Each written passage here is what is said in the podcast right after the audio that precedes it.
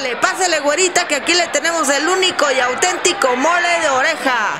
Pásele, que aquí está el delicioso platillo para llevar ahora en la contingencia. Pásele y llévese el deleite de chicos y grandes, de leidos y dragones.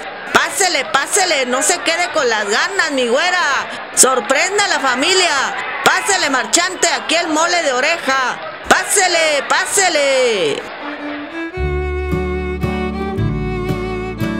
Esto es El mole de oreja, entremés literario para el que quiera lo escuche y el que no, pues se lo lleva.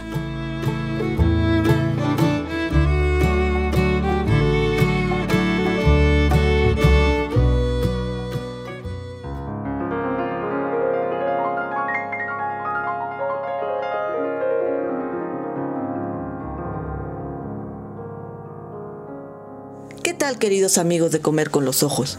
Pues en esta ocasión y a sugerencia de nuestro estimado suscriptor del canal de YouTube, Panque Valdés, incursionamos en la modalidad del podcast por medio de este espacio, el cual hemos llamado Mole de Oreja, haciendo referencia al tradicional refrán que en el siglo pasado fue muy popular entre nuestras abuelas y abuelos. Aquí pretendemos llegar a ustedes por medio de la palabra, presentándoles crónicas literarias, reseñas de libros y demás menjurjes, siendo siempre nuestro tema medular la comida tradicional mexicana, los ingredientes y platillos que ocuparon parte fundamental dentro de importantes relatos de la narrativa de nuestro país. Aunque también, eventualmente, hablaremos de libros que versen sobre la historia de la comida y cocina nacional, reconociendo estas como parte fundamental de nuestra identidad y cultura mexicana.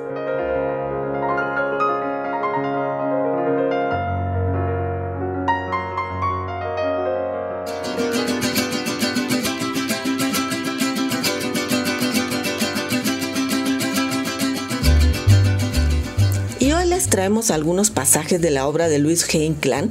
Astucia, el jefe de los hermanos de la hoja o los charros contrabandistas de la rama, en el que la comida aparece como parte del ambiente donde Lorenzo Cabello, alias Astucia, Pepe el Diablo, Chepe Botas, Tacho Reniego, el Tapatío y el Charro Acambareño tienen sus aventuras en la segunda mitad del siglo XIX.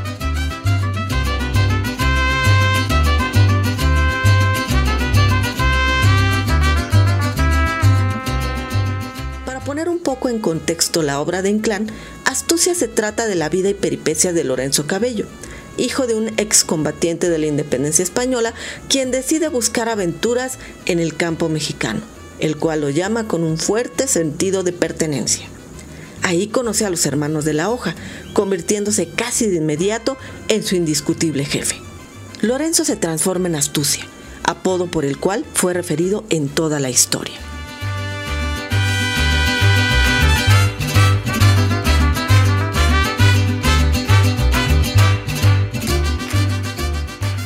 Hacernos una idea muy clara de la naturaleza de este relato, me permito citar a Jairo Castillo Díaz, de la Facultad de Filosofía y Letras de la Universidad Nacional Autónoma de México, que en su trabajo Astucia o el Manual del Perfecto Charro, publicado en la revista Literatura, Historia, Teoría y Crítica número 6, nos dice, Lorenzo, como todos los personajes que integran a la Hermandad de la Hoja, es hijo de insurgentes, de hombres que dieron su vida por la independencia del país. Mediante este señalamiento, Inclán instituye una legitimidad. Astucia y los miembros de la hoja, los charros contrabandistas, son herederos legítimos de la patria por la cual lucharon sus padres. Él a su vez reproduce un breve párrafo que nos pareció muy interesante de don Mariano Azuela, extraído de sus 100 años de la novela mexicana, y donde afirma, estos muchachos, criollos barbicerrados, de ojos negros y grandes, de cejas pobladas, tienen siempre una acogedora y sana sonrisa en los labios, pero también una mano cerca de la cacha de su pistola o la empuñadura de su sable, en cuya hoja podría leerse. No me saques sin valor ni me metas sin honor. Valientes, leales, generosos, son como los rancheros del interior y de muchos estados de México.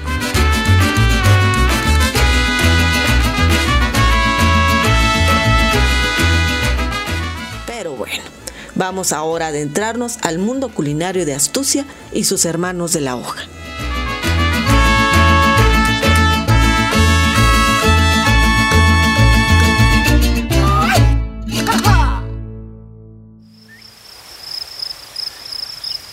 En un pueblo cerca de los montes de Agangueo, Michoacán, se efectuó un pequeño banquete por la elección de Lorenzo Cabello como el líder de los charros contrabandistas de la hoja. Y el narrador de la historia nos cuenta lo siguiente. Luego de que esto concluyó, apareció una criada con un gran canastón de bizcochos y queso y otros criados con botellas de vino y licores. Pusieron el refresco en la mesa.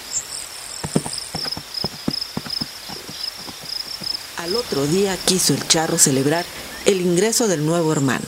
Suspendieron la marcha. Mandó arrimar una manada para jaripear y algunas reses para colear. Mariquita les dispuso un almuerzo campirano de barbacoa, enchiladas, nata y otros manjares apetitosos.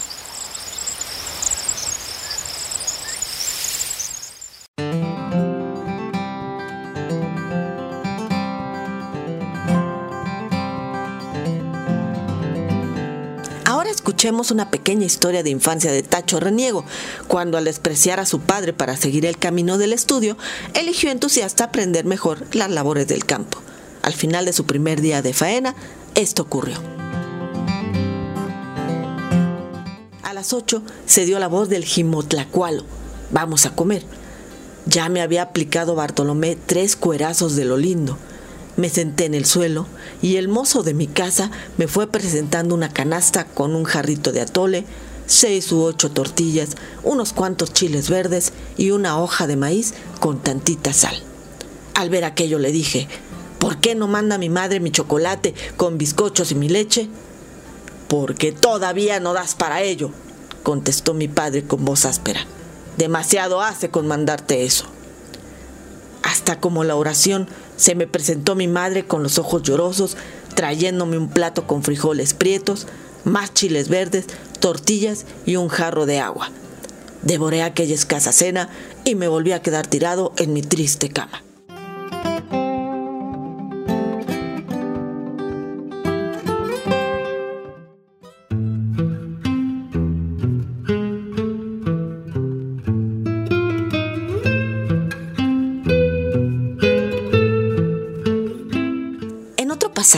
Cuando los hermanos de la hoja llegaron de visita a una hacienda de Orizaba y después de que los anfitriones les dieron grandes muestras de afecto, súbitamente fueron sorprendidos.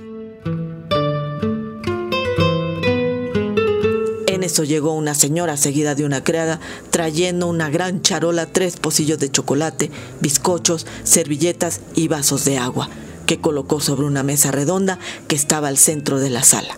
El lunes siguiente cargó Garduño con todos sus huéspedes para su rancho, donde los esperaba un almuerzo campestre de excelente barbacoa, sabroso guacamole, incitantes enchiladas y demás bocaditos consiguientes.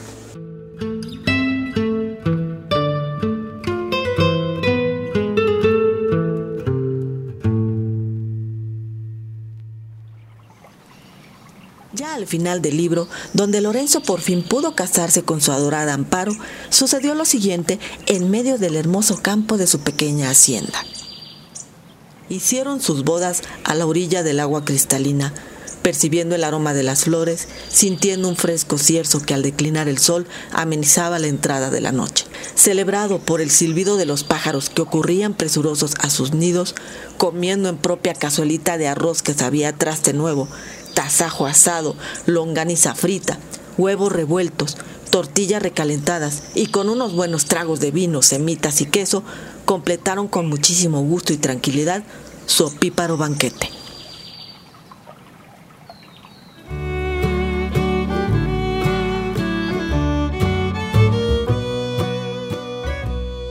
Pues bien amigos, aquí cerramos el libro de astucia, terminando esta primera emisión del mole de oreja. ¿Se les abrió el apetito? Esperamos que sí, así como también haya sido de su agrado este pequeño experimento auditivo, el cual les pedimos por favor que apoyen por medio de sugerencias, likes y demás en las diferentes plataformas en las que estará publicado. Yo soy Mónica Gracia Manrique y sin más me despido deseándoles lo mejor, con la promesa de escucharnos muy pronto en el siguiente plato de mole de oreja.